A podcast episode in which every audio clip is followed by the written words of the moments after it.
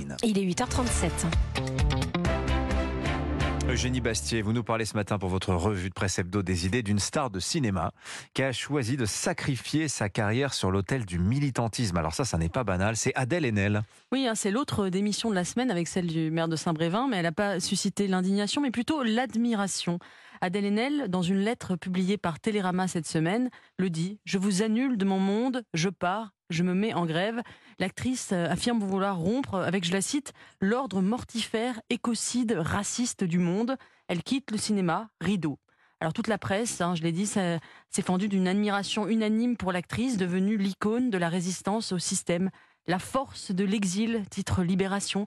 Tandis que dans Les Inrocks, Jean-Marc Lalanne, mâle blanc de plus de 50 ans, terrifié à l'idée d'être dépassé, salue en écriture inclusive un texte d'une force inouïe dont la lecture l'a laissé un peu sonner, E. Même le point salue la cohérence de la comédienne. Sa décision mérite le respect, nous dit Saïd Maran. Il souligne que contrairement à ceux qui pourfendent le capitalisme tout en se nourrissant à ses mamelles, elle, au moins, a eu le courage de mettre en conformité sa vie et ses convictions. Il n'a pas tort. Hein. On imagine mal Marion Cotillard renoncer à ses contrats pour sauver la planète, ou Édouard Louis cesser de publier dans une maison d'édition germanopratine pour rejeter l'hétéropatriarcat. Ce que l'écrivain Tom Wolfe appelait les radicales chics, vous savez, cette bourgeoisie qui aime à professer les idées de l'extrême gauche, applaudissent Adèle Haenel.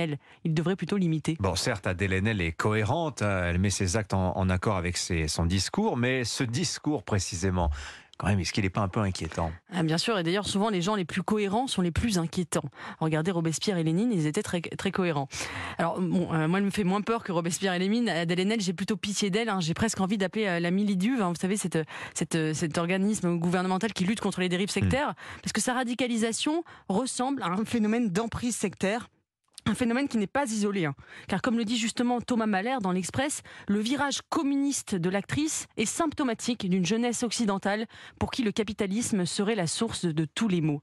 Pour Adèle Haenel, comme pour beaucoup de jeunes femmes, il y aurait un ordre blanc, capitaliste, patriarcal, qu'il serait urgent de renverser. C'est une forme de complotisme néo-féministe qui imprègne de plus en plus la société, et oui, c'est inquiétant. Il y a quand même d'autres visions du féminisme que celui d'Adèle Haenel, non? Oui, et c'est pourquoi ce matin, je voudrais vous inviter à lire un, livre qui vient de sortir cette semaine. C'est le livre de Vera Nikolsky qui s'appelle Féminicène. Alors l'auteur répond justement à celle qui, comme Adèle Edel ou Sandrine Rousseau, pense que l'anthropocène, vous savez, le capitalisme et la société industrielle sont l'ennemi des femmes.